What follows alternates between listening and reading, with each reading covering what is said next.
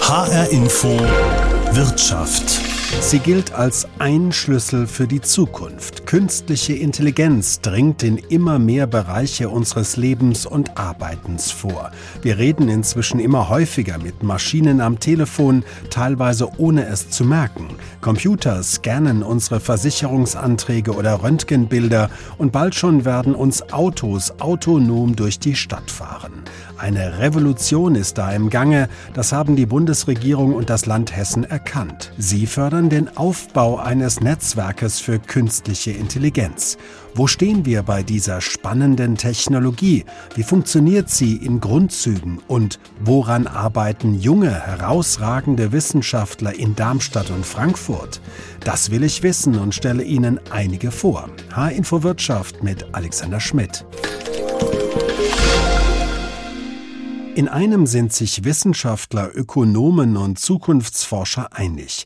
Künstliche Intelligenz oder auch KI genannt, wird in den kommenden Jahren und Jahrzehnten rasant wachsen. Es dürfte eines Tages wohl kaum mehr einen Wirtschaftsbereich geben, der ohne sie auskommt.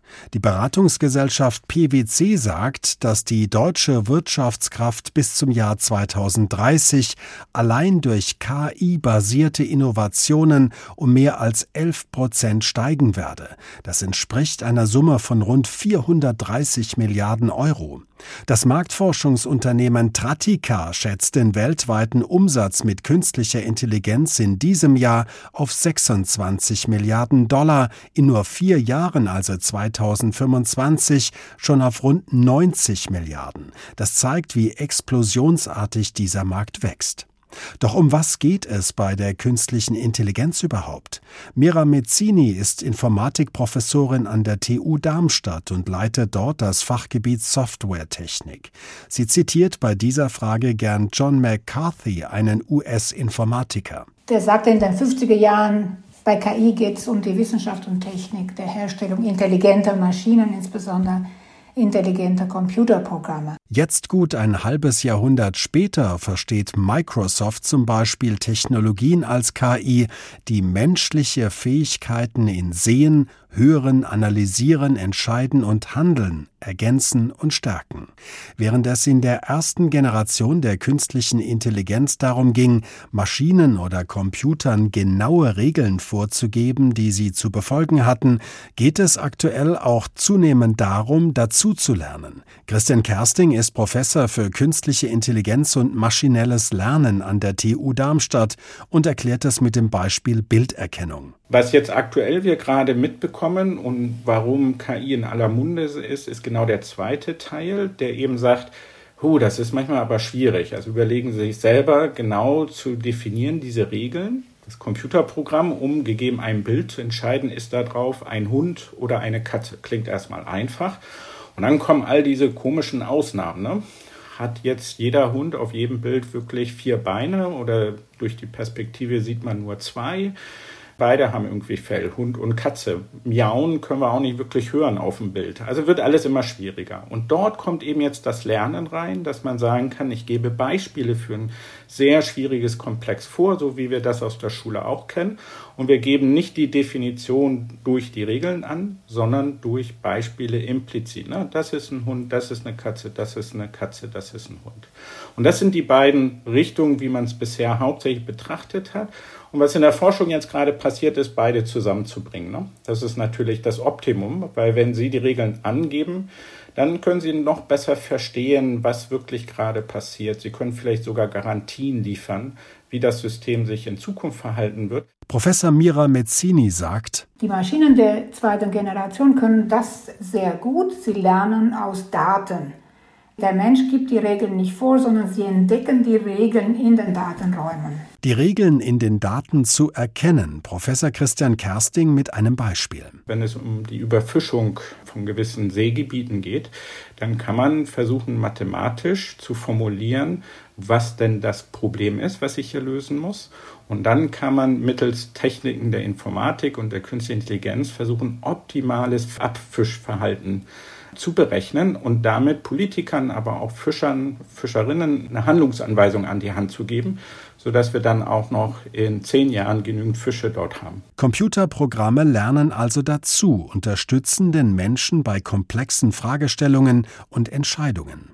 Pascal Klink promoviert an der TU Darmstadt zum Thema künstliche Intelligenz und bestärkendes Lernen. Vereinfacht gesagt, eine computergesteuerte Maschine lernt selbstständig dazu und wird für Fortschritte belohnt, also bestärkt.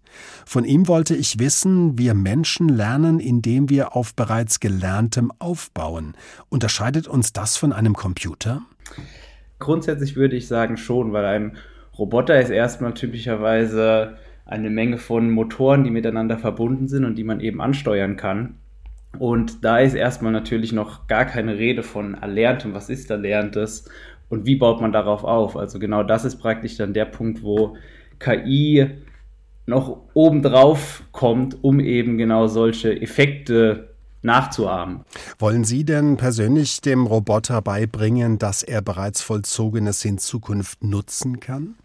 Das ist natürlich meine Hoffnung, dass ich das äh, schaffen kann mit meiner Forschung. Und ähm, man merkt natürlich, wenn man sich das dann anschaut, wie kann man sowas umsetzen, modellieren, diese Fähigkeit eben erlernt, das wieder zu verwenden, dann merkt man, dass das ganz schön schwer ist und dass es da sehr viele offene Fragen gibt. Aber genau, das ist einer, einer der Dinge, die mich ähm, wirklich motivieren, mir, äh, mich, mir dieses Problem anzuschauen. Gibt es denn Dinge, weil Sie sagen, ja, das ist manchmal schon noch ganz schön schwierig, was wir da machen, gibt es denn Dinge, die wir Maschinen noch nicht beibringen können? Ich würde sagen, das ist eine ganze Menge, die wir Maschinen noch nicht beibringen können, weil wir zurzeit den Maschinen sehr viel einfach über Beispieldaten beibringen und über sehr viele Beispieldaten und wir dann halt eben hoffen, dass eben dieser Algorithmus daraus eben die richtigen Muster herleitet und die richtigen Entscheidungen trifft. Aber wie eben diese interne Darstellung praktisch des Problems anhand dieser Beispieldaten aussieht, das ist praktisch nicht nachzuvollziehen, beziehungsweise ist ein offenes Problem selbst, das untersucht wird. Und deswegen ähm, ist diese Frage wirklich sehr schwer zu beantworten, weil wir noch gar nicht wissen, was wir den Maschinen oder den KI-Algorithmen eigentlich sagen mit unseren Beispieldaten. Wir können halt nur messen, wir geben ihnen die Beispieldaten und dann sind die für uns richtigen Entscheidungen am Ende getroffen worden. Aber wie das passiert, ist gerade in den moderneren Algorithmen zunehmend schwieriger, weil diese eben so komplex und groß geworden sind dass es, wie gesagt, eben ein eigenes Forschungsproblem ist, das herauszufinden. Sie haben Informatik und autonome Systeme studiert. Sie promovieren jetzt an der TU Darmstadt. Wie kamen Sie überhaupt zu Ihren Fragestellungen?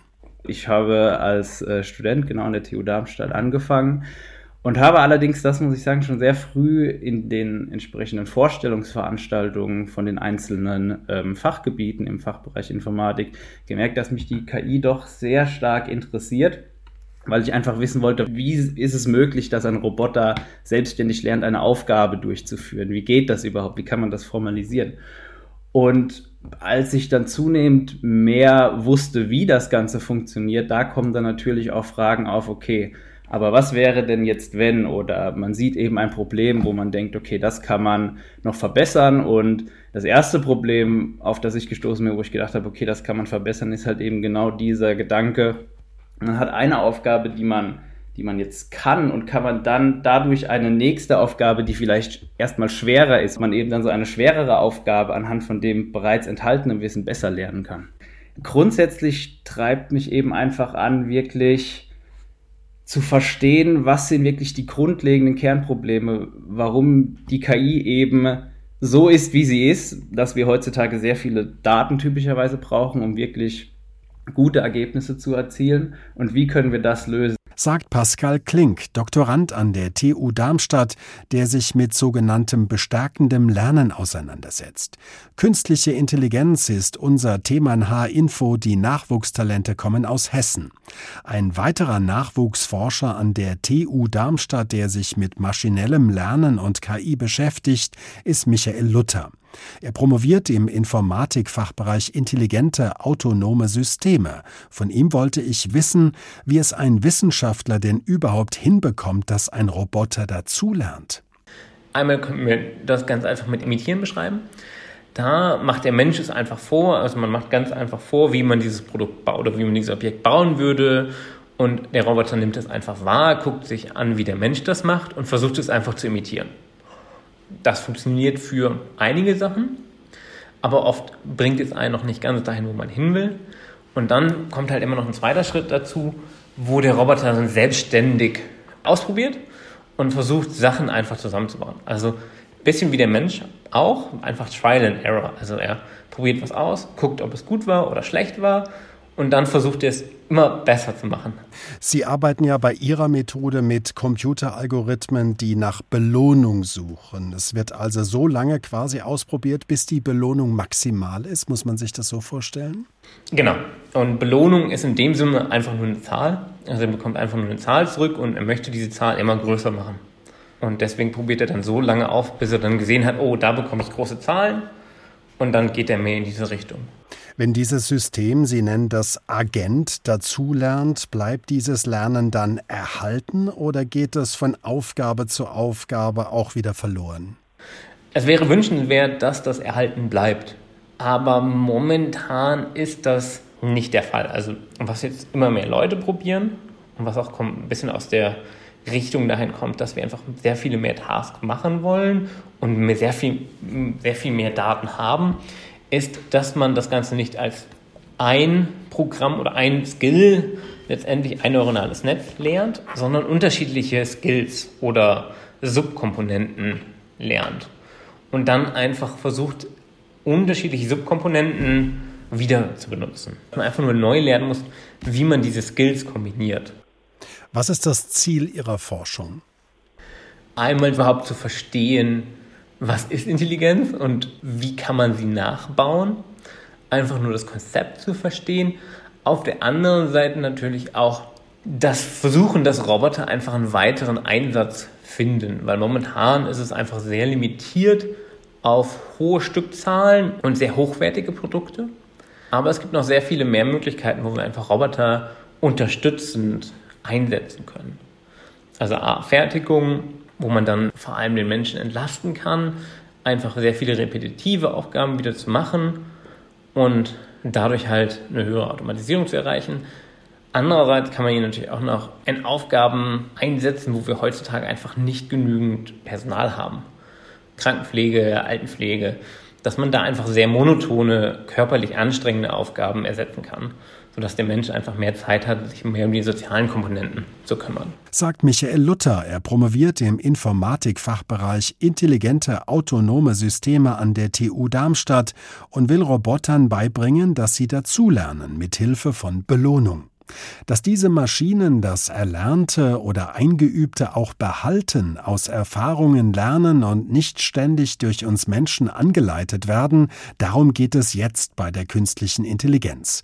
Christian Kersting, KI-Professor an der TU Darmstadt, mit dem Beispiel autonomes Fahren. Sie fahren in ein kleines Dorf rein und warum auch immer sehen Sie eine Geschwindigkeitsbegrenzung auf 200. Jeder normale Mensch würde nicht sagen, yippie, ich darf in einem kleinen Dorf 200 fahren, sondern würde irgendwie sagen, hm, das ist mir doch ein bisschen komisch, also fahre ich mal lieber die 50 km/h, wie wir es trainiert worden sind. Ich glaube, da gibt es noch einige Sachen, eben deswegen dieses Lernen und dieses Denken zusammenzuführen und insbesondere, was man so im Englischen Common Sense, ne, Weltwissen oder Intuition nennen würde, das muss verstärkt vorangetrieben werden. Aber die Fortschritte sind aus meiner Sicht sehr, sehr beeindruckend und in einem abgesteckten Bereich finde ich, haben die Systeme oft eine gewisse Autonomie erreicht und sind trotzdem flexibel innerhalb ne, dieser Inselbegabung, die wir dort trainieren. Jetzt muss man dazu aber auch sagen, diese Systeme und also die, die man sich so vorstellt und wo die Firmen hinwollen und auch die Forschung, die drängen natürlich immer mehr in die, in die Welt hinein. Und das ist die große Aufgabe, wie man es jetzt hinbekommt, dass wir die Systeme mit den richtigen Daten füttern. TU Darmstadt Informatikprofessorin Mira Mezzini sagt, die heutigen Maschinen der zweiten Generation, die lernen, wenn man so will, aus einer großen Menge stationäre Daten. Sie werden trainiert auf Basis von großen Datenmengen und das Gelernte wird dann angewandt. Wir Menschen lernen aber kontinuierlich und zwar immer wieder aus kleineren Mengen von Daten. Diese Fähigkeit besitzen die heutigen Ja, neuronale Netze noch nicht. Also daran wird gearbeitet.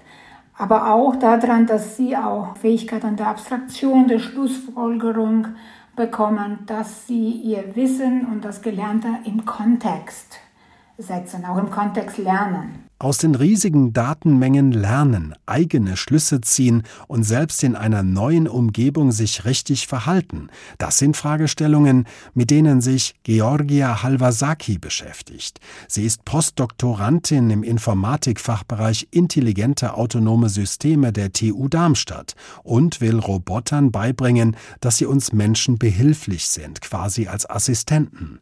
Woran arbeitet sie derzeit mit ihrem Team? Bei unserer Arbeit in der Gruppe für intelligente Robotik zur Assistenz an der TU Darmstadt geht es darum, Algorithmen zu entwickeln, die unsere Roboter in die Lage versetzen, zu lernen, wie sie Aufgaben im Haushalt ausführen können. Meine Studenten und ich äh, arbeiten daran, dass die Roboter die Gegenstände in einem menschlichen Raum verstehen und lernen, sie zu greifen. Äh, wir Menschen fassen zum Beispiel eine Tasse und einen Tiergriff unterschiedlich an, weil sie unterschiedlich benutzt werden. Wir erforschen auch Methoden, um menschliche Handlungen zu verstehen und der Roboter so zu steuern, dass er sicher mit ihnen interagiert. Dies ist eine äh, große Herausforderung, äh, da der Roboter sich mit den äh, menschlichen Bewegungen synchronisieren soll, zum Beispiel wenn er einem Menschen ein Glas überreichen soll. Mhm, Sie haben das Beispiel mit dem Glas genannt. In welchen Situationen können Roboter Menschen in ihrem Alltag helfen? Wo zum Beispiel? Im Krankenhaus oder in einem Altenheim? Wo, wo stellen Sie sich das vor? Meine Forschung äh, hat sich immer äh, auf die Unterstützung von Menschen konzentriert, in, insbesondere von älteren Menschen. Die zukünftigen Roboterassistenten sollten älteren äh, Menschen bei ihren alltäglichen Aufgaben helfen können, wie ihnen Essen und äh, ihre Medizin äh, bringen, aber auch ihnen äh, Gesellschaft leisten. Viele ältere Menschen sind einsam und es gibt Hinweise darauf, dass ein Roboter eine Art Begleiter sein kann. Und außerdem jetzt mit dem Covid-19, da viele Menschen in Quarantäne bleiben müssen, wäre ein Roboterassistent perfekt, um ihnen bei alltäglichen Aufgaben zu dienen und äh, sich um sie zu kümmern. Und auch in Krankenhäusern können die Roboter die Krankenschwestern unterstützen, indem äh, sie den Menschen in der Quarantäne Essen und Medikamenten bringen äh, und so weiter. Wie sind Sie zu diesem Thema gekommen, mobile Assistenzsysteme? Ich wollte schon als äh, junges Mädchen mit Robotern arbeiten. Ich habe mir immer vorgestellt, dass ich einen persönlichen Roboter haben werde, wie die, die ich äh, früher in Cartoons gesehen habe. Deshalb wollte ich Informatik äh, studieren, damit ich lernen kann, wie man Roboter programmiert und steuert. Und in meiner Doktorarbeit habe ich mich äh, auf die Entwicklung von Methoden für robotische äh, Assistenten konzentriert, die verstehen können, wie ein älterer geht und ihn beim Gehen mit Hilfe von robotischen Rollatoren unterstützen. Der Roboter muss durch Räume navigieren, um Gegenstände zu holen und sie den Menschen zu bringen oder das Haus aufzuräumen. Was sind Ihre Ziele? Wollen Sie mal Professorin werden oder ist das alles noch ganz offen, Ihre Zukunft? Wo wollen Sie hin? Ja, mein äh, Traum ist es, Professorin an einer Universität äh, hier in Deutschland zu werden. Das äh, deutsche Bildungs- und Forschungssystem ist sehr stark und es gibt außergewöhnliche Forschungsteams an deutschen Universitäten, mit denen wir zusammenarbeiten können, um echte Fortschritte im Bereich der Roboterassistenten zu erzielen. An einer Universität hat man die Freiheit, äh, seiner Forschung nachzugehen, ohne äh, gezwungen zu sein, ein Endprodukt zu einem exakten Datum abzuliefern. Das erlaubt einem, über der Tellerrand zu schauen. Und ich hoffe, dass der Eminota äh, Forschungsfonds, den ich von der deutschen Forschungsgemeinschaft erhalten habe, mir helfen will, meinen Traum zu verwirklichen. Informatik-Postdoktorantin Georgia Halvasaki von der TU Darmstadt und ihr Traum vom assistierenden Roboter, der zum Beispiel in Altenheimen oder in der Krankenpflege eingesetzt werden könnte. Sie hören H-Info Wirtschaft, künstliche Intelligenz, die Nachwuchstalente kommen aus Hessen ist unser Thema. Ein Dreh- und Angelpunkt für die künstliche Intelligenz ist der Zugang zu Daten. Wir alle produzieren unablässig diese digitalen Spuren, wenn wir unser Smartphone benutzen oder den Computer. Oder wenn ein mittelständisches Unternehmen eine Anlage plant, sie baut und dann an Kunden verkauft, auch dort fallen viele Daten an. Sie lassen sich für künstliche Intelligenz und maschinelles Lernen nutzen, aber sind denn überhaupt genügend vorhanden und frei verfügbar? Mira Mezzini, Informatikprofessorin an der TU Darmstadt. Es gibt äh, Bereiche, wo solche großen Datenmengen vorhanden sind und auch für alle zugänglich sind. Das ist zum Beispiel der Bereich Bilder erkennen, weil es große Mengen an Bildern vorhanden sind, aus denen die Maschinen lernen können. Das ist natürlich nicht immer der Fall für alle Bereiche.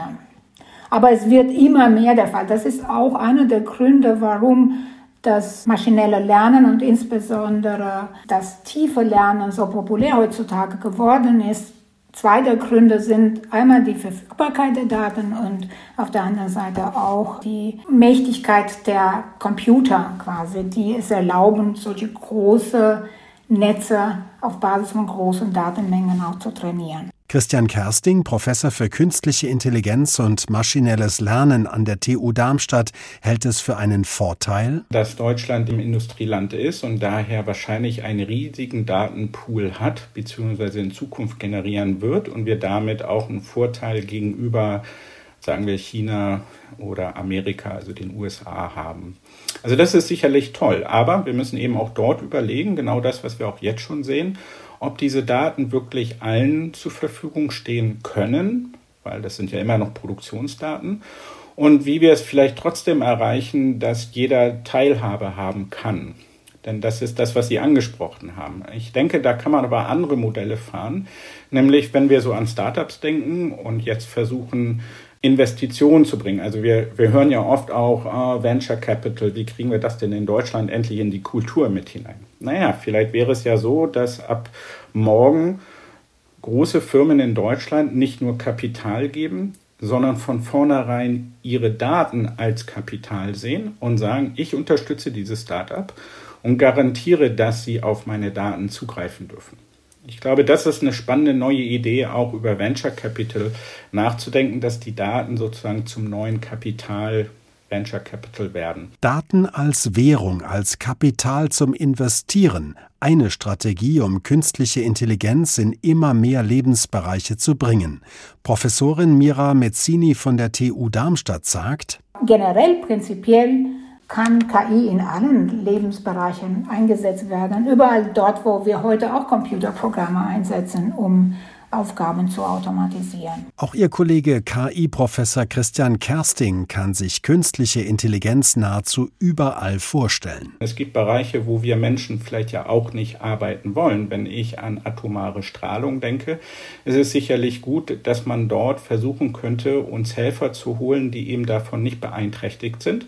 Denken wir aber auch mal an ganz einfache Röntgenaufnahmen. Na, warum kann dort nicht ein Roboter helfen? Und dadurch zumindest die Belastung des Personals unter Umständen zu reduzieren? Oder denken Sie an die Pflege und die Belastung des Rückens? Den Einsatzmöglichkeiten sind kaum Grenzen gesetzt. Das weiß auch Daniele Dimitri. Er forscht am Leibniz-Institut für Bildungsforschung und Information in Frankfurt. Sein Thema ist Bildung und Technik. Besonders interessieren ihn dabei den ungleichen Zugang zu Bildung und mit welchen Systemen wir einfacher lernen können. Hierfür beschäftige ich mich in meiner Forschung mit menschlichen Lernprozessen und wie wir diese positiv beeinflussen können durch künstliche Intelligenz, zum Beispiel durch Feedback-Systeme, welche auf den Lernenden zugeschnitten sind. Ich glaube, äh, heutzutage stehen wir mit Corona vor einer Bildungskrise. Und kann künstliche Intelligenz uns dabei helfen, besser zu lernen? Im Vergleich zu einem menschlichen Lehrer ist die KI immer Einsatz und kann den Lernenden personalisierte Feedback geben. Bislang können wir sagen, dass KI gut funktioniert in Bereichen wie Mathematik oder Physik. Auch wenn KI in der Bildung noch nicht systemisch eingesetzt wird, werden KI-Tools bereits von Schülern und Lehrern genutzt. Zum Beispiel wird KI häufig eingesetzt, um Dokumente automatisch in andere Sprachen zu übersetzen oder um Grammatik und Stil zu überprüfen. In gewissem Sinne beschleunigt die KI verschiedene Aspekte des Lernens und ermöglicht es uns, mehr Zeit zur Verfügung zu haben, um uns auf das Wesentliche zu konzentrieren. Was ist Ihr Ziel, sowohl wissenschaftlich als auch beruflich? Wo wollen Sie hin? Mein Ziel ist es, verschiedene verantwortungsvolle KI-Systeme zu entwickeln. Hierfür baue ich gerade am Leibniz Institut DIP eine Forschungsgruppe zu künstlicher Intelligenz in der Bildung auf.